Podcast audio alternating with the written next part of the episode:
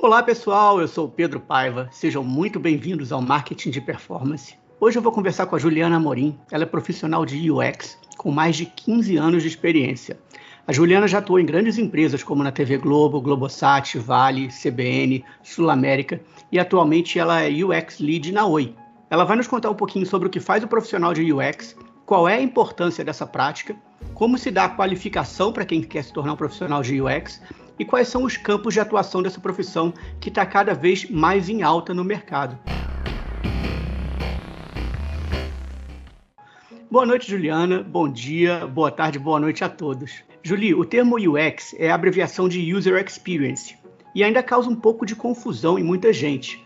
Você pode me contar um pouquinho assim quais são as principais responsabilidades e atribuições de um profissional, de uma profissional de UX? Oi, Pedro, tudo bem? Boa noite, boa noite a todos. Obrigada pelo convite, primeiramente. É, realmente causa muita confusão. Acho que até hoje a minha mãe pergunta, mas o que, que você faz mesmo? Na verdade, semana passada ela me perguntou isso, mas o que, que você faz ali? Né? Porque o pessoal não entende, assim, né? Não todo mundo, claro, né? Tem uma geração e algumas pessoas não entendem. Então, assim, o X em português, como você falou, é, é é um termo, né, uma sigla em inglês que em português quer dizer experiência do usuário. E o que, que esse profissional faz, né? A, a gente cuida dos objetivos de negócio, na verdade, das necessidades do usuário com os objetivos de negócio. Então, que, o UX fica bem ali no meio. A gente olha o que, que o usuário precisa e olha para os objetivos de negócio. Dentro disso, tudo tem uma gama de coisas que a gente faz mas é para a gente criar produtos digitais que sejam fáceis de usar, entendeu? Que sejam maravilhosos, que as pessoas compartilhem, que, que nossa, que falem, olha que app legal, entendeu?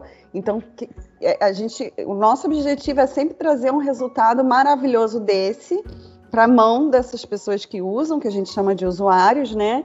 E que também tenham é, em conjunto ali um objetivo de negócio, que às vezes é bater meta de receita, às vezes é uma automação de um processo manual, ou que não é digital ainda, mas hoje o profissional de UX ele atua no digital, né?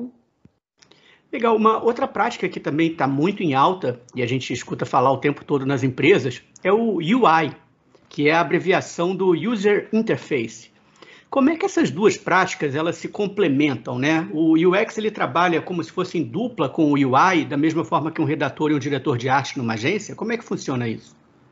É, é, é, é um bom, uma boa comparação que você fez. Assim, UI é um complemento, né?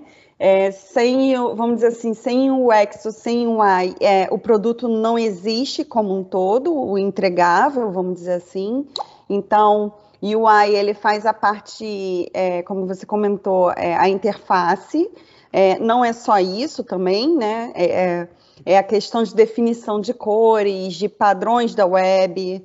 É, hoje em dia também tem uma preocupação muito grande com acessibilidade, se tem contraste o fundo, entendeu? Se uma pessoa daltônica consegue ver, se a estrutura da página tá boa, de, é, tem uma leitura fácil, né, de fácil entendimento. Ele é responsável por isso, mas sem uma parte por trás, vamos dizer assim, sem uma arquitetura de informação e sem um fluxo que o, que o, o profissional de UX faz, na, aí não adianta você fazer só uma tela bonita, porque aí você também não vai conseguir usar o produto. Hoje tem é, algumas empresas que trabalham em conjunto e às vezes prof... tem empresas onde o profissional faz todo é, toda essa gama, né? Mas o ideal é que tenha os profissionais especializados atuando em cada uma dessas frentes. Ah, então existem também profissionais que são UX barra UI, que atuam. Isso, que fazem tudo, toda essa parte. Pegam do início ao fim. É, né, o, o design em si engloba, engloba muitas áreas. Então, assim, a gente tem o designer de produto, né, que é aquele designer que, que estuda, né, e, e faz pro, e projeta objetos, por exemplo. É, a gente tem o designer gráfico, né, onde ele tem padrões de cores e, e é, para poder mandar e fechar um arquivo para gráfica. Né? Tem todo também um padrão disso, tem que saber talvez a gramatura do papel para ele saber também o acompanhamento de, de tintas e etc. E o, o, de interface tem toda essa questão do padrão web, de como a tela aparece num celular também, e como ela aparece numa tela de computador, e como ela aparece numa tela de TV. Porque Isso a gente foi um também... ótimo ponto, é. É. é um ótimo ponto que você tocou, porque a gente hoje escuta muito mobile first, né? Todo projeto que a gente vai fazer é mobile first, eu vejo, pelo menos na grande parte dos projetos onde eu participo, a gente vê que a maior parte dos usuários, assim, o número realmente é, muito maior do que a metade dos usuários, vem de dispositivos móveis. É, então, é fundamental de fato que as interfaces sejam desenhadas com a mentalidade do mobile first, mas obviamente sem esquecer também dos usuários que usam no computador. Então, é sempre um desafio, né? Você desenhar uma interface que funcione bem em qualquer tipo de, de tela, né? É, um desafio e isso no nosso dia a dia acaba sendo bem natural. Então, assim, é é meio que é o feijão com arroz, assim, a gente tem que pensar primeiro no mobile e aí a gente adapta para o 10, que tem pessoas que preferem trabalhar o contrário, né? Mas o ideal, né, é sempre pensar no mobile first e aí sim adaptar. Perfeito. Me conta, Julie, como é que é um dia típico de trabalho de alguém que atua como UX? Quais são assim as entregas que você precisa fazer num dia de trabalho seu?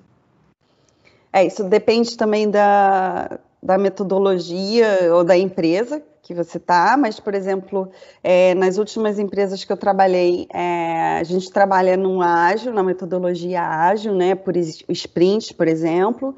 Então, a gente tem demandas que vêm de negócio, então a gente tem tipo de uma a duas semanas para fazer entregas. E um profissional de UX, geralmente, ele está mais envolvido numa parte anterior da interface e do desenvolvimento também.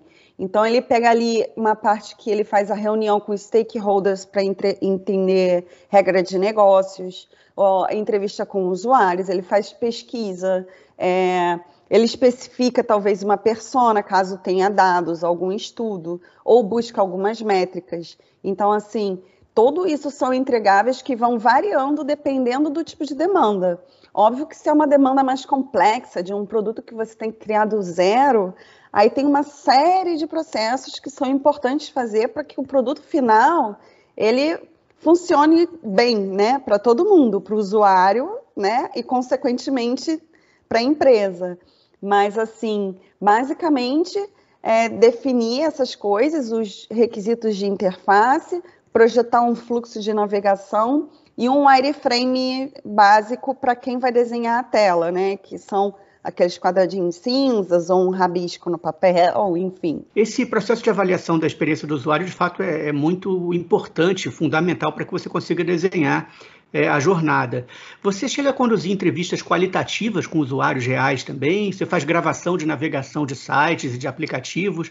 Quais outras técnicas assim que você costuma usar no dia a dia para entender como é que está sendo a experiência do usuário dentro de um, uma plataforma? É, existem essas que você comentou, que eu posso comentar aqui um pouquinho, né?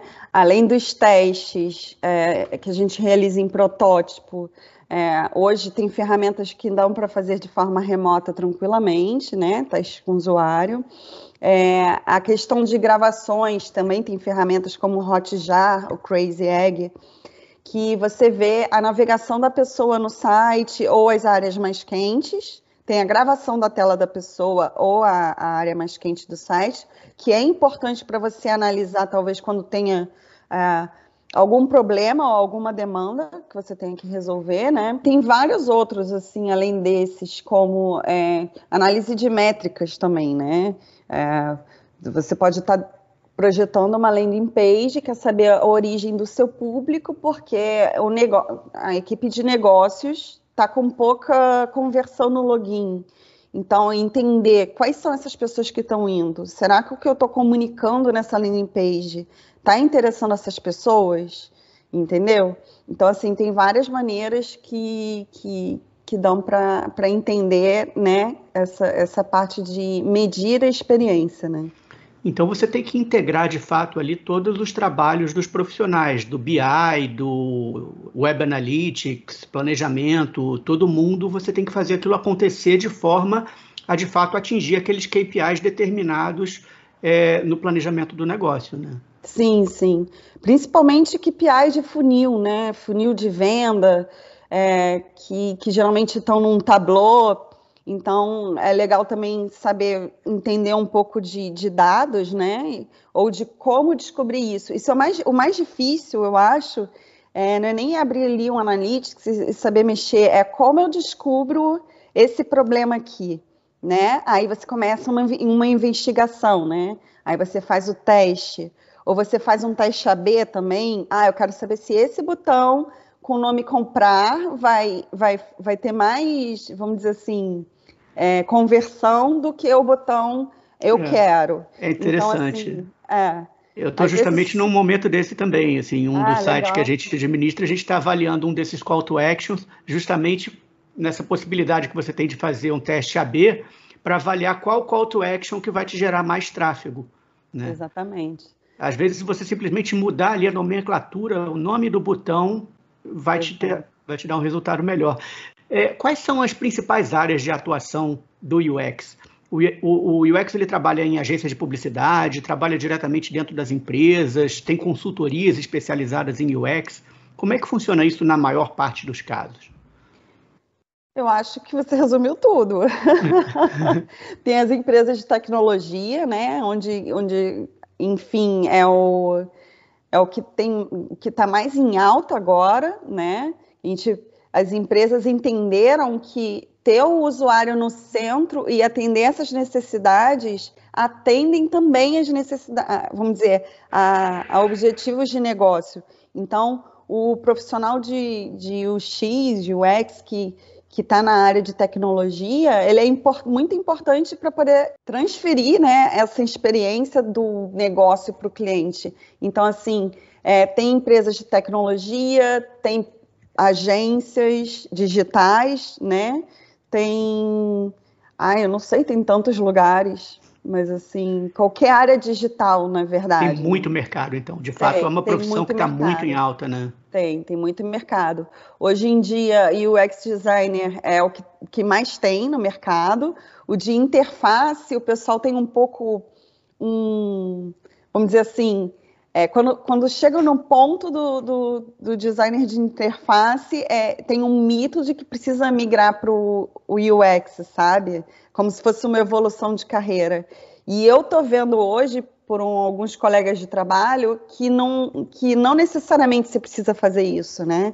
Você pode ser um especialista disso e trazer muita, muitos outros. É, vamos dizer, insights e, e inovações dentro da sua área, virar um lead, né? Virar uma referência e não precisar ficar migando entre as áreas de UX. Que existe a área de pesquisa, a UX de estrutura, o de interface e o writer, que também faz a redação. É como se fosse um copywriter, um redator. Exatamente, formado em design, com um outro olhar, né? E ele faz essa exatamente, vamos dizer assim, a, a interface, junto com a interface ali, aquela comunicação final, né? Foi muito legal você ter tocado nesse ponto, porque eu queria de fato entender mesmo como é que se dá. É claro que cada profissional tem uma, uma carreira construída de forma diferente, mas eu vejo muitos profissionais de UX é, que vêm da área de design gráfico, como é o seu caso, inclusive, né? É, quais, são, quais são hoje as principais formações, alguém que quer se tornar um, um UX designer, qual é a, a, faculdade que essa pessoa vai procurar, qual é, quais são os cursos técnicos específicos que essa pessoa pode procurar? Né? E quem já está no mercado, quais são as evoluções naturais? De fato, são mesmo os designers que tendem a, a se transformar em UX ou tem também profissionais de outras áreas? É, existem profissionais de outras áreas, vou responder essa última primeiro, para não esquecer.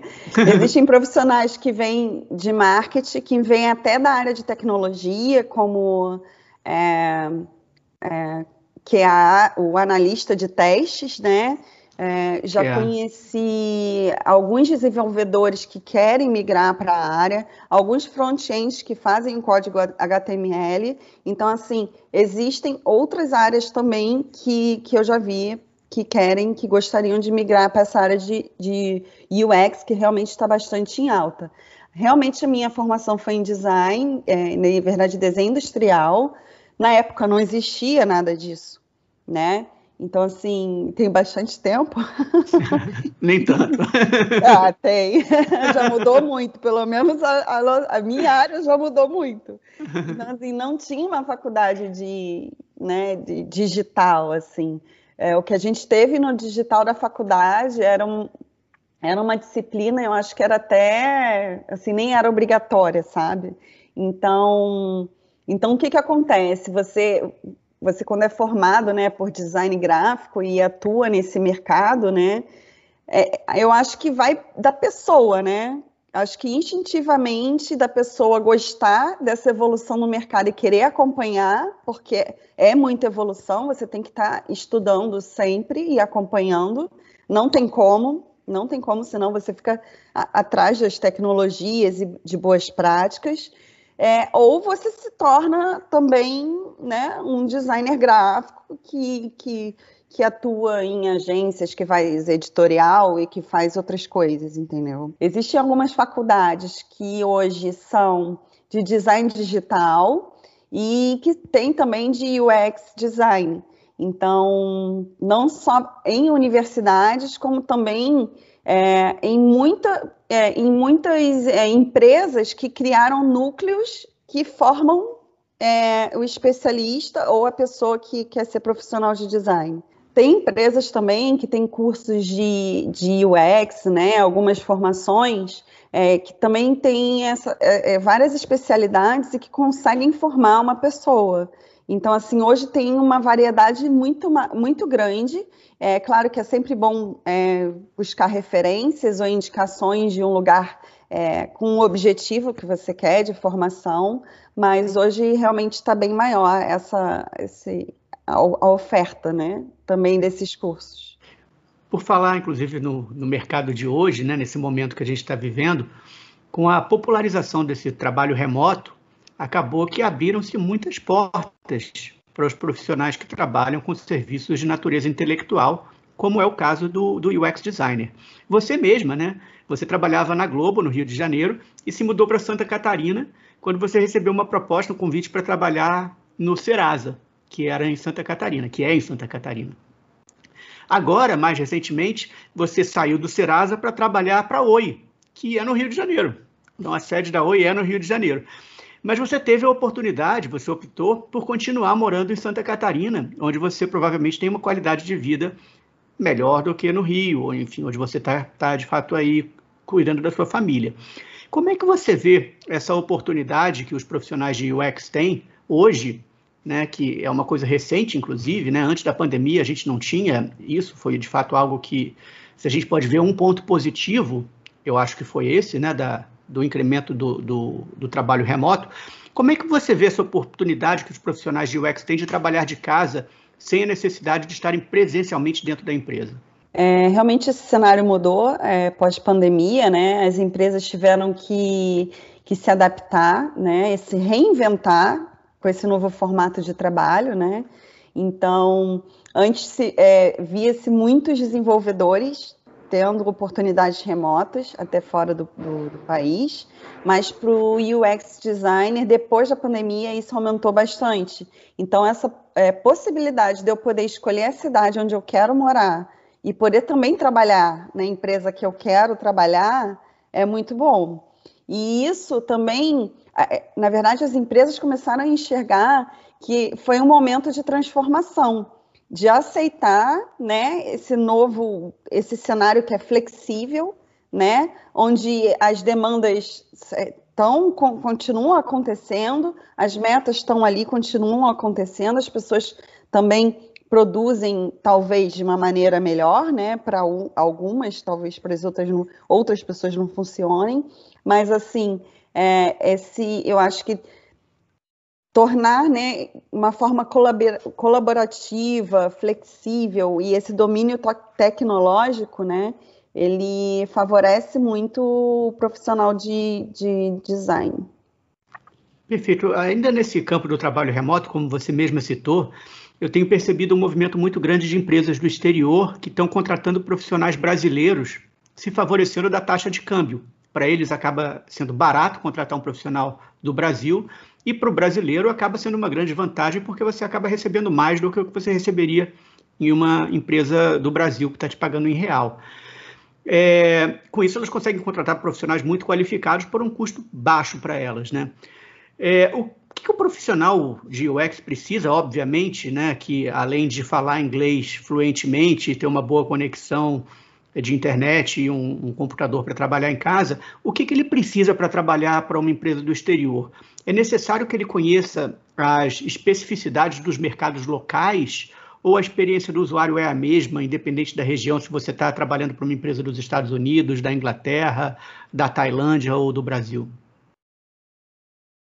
É legal você comentar isso. É, realmente a experiência é a mesma né? E o que muda são os termos. Na verdade, nós temos muitos termos em inglês, até o próprio nome UX designer, ele não muda, né? Ele é igual no mundo todo.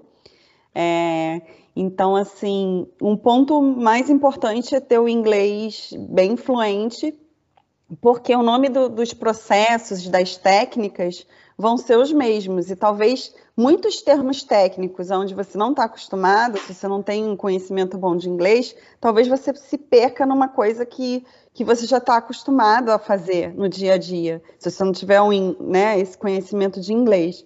Um outro ponto, além do inglês, que eu acho também importante, é que, por exemplo, a gente tem uma, a gente tem uma vivência, uma experiência de mercado aqui no Brasil, né? De, de, das empresas que a gente já passou, é, do que a gente vê, no, no, enfim, em jornais, em notícias, em artigos. Então, talvez é um ponto que seja importante é se adaptar e conhecer melhor quem é aquele, aquela pessoa que, que a gente vai atender lá fora, que pode ter outros hábitos, que pode ter outro gosto é, de navegação, não digo gosto de navegação, mas que, que goste de uma coisa mais clean, sabe? Entendi. Que goste de, de, de que tenha outras preferências. Então, entender quem é também a quem a gente vai atender, que é que também tem rola um pouco desse aprendizado também, né? Perfeito. Para a gente finalizar, quais são as dicas que você dá para um estudante que queira trabalhar nessa área, ou para um profissional de outra área que queira migrar e se especializar em UX? Ah, hoje hoje tem muita coisa, tem muita coisa disponível, tem muito artigo, tem muito podcast, tem muito uh, curso online que é pago, que é muito bom, curso online gratuito que ajuda, né, a dar um pontapé talvez. É, tem muitos livros que hoje você consegue ter acesso é, num Kindle, mesmo que você não tenha dinheiro para pagar um Kindle, você consegue ter pelo, pelo celular. É, às vezes você paga 2 dólares por um livro, que antes não tinham. Cada livro de design custava mais de 100 reais. É então, assim, quando eu precisava ver uma referência, um benchmark, comparar mercado, eu ia numa papelaria que eu tinha que comprar um livro e tinha um CD-ROM com os sites para eu estudar eles. Então, assim, hoje você abre né, o computador e tem muitas plataformas, muitas comunidades que trocam ideias e muita gente se ajudando. Então, inclusive a gente vê nisso, então, né, quando tem esse, esses talks gratuitos de é, troca de experiência. Isso é muito, eu acho isso muito legal, muito rico. É, claro que a pessoa, né, tem que se dedicar, né, bastante isso, gostar bastante, porque quanto mais curioso você for, melhor, entendeu? Se você não tem nada ainda, vai começar, não sei por onde começar, às vezes pega um, um parente que tem algum negócio, um amigo, né, e tenta estudar aquilo ali, aplica os processos de design para ter um case seu, entendeu? É, faça um trabalho para alguém e, e, comece cobrando pouco, entendeu? Foi assim que eu comecei também. Então, eu acho que, assim, pelo menos é, você ser curioso e conseguir ir atrás das informações, não. O melhor de tudo é o teu networking e não ter muita vergonha, né? É, claro.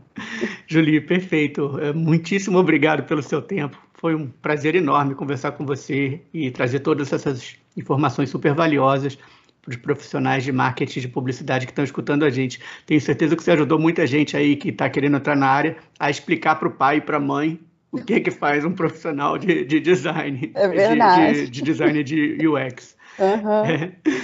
Obrigada é a você pelo convite também e pelo tempo aqui, que foi muito bom nosso papo, curti bastante.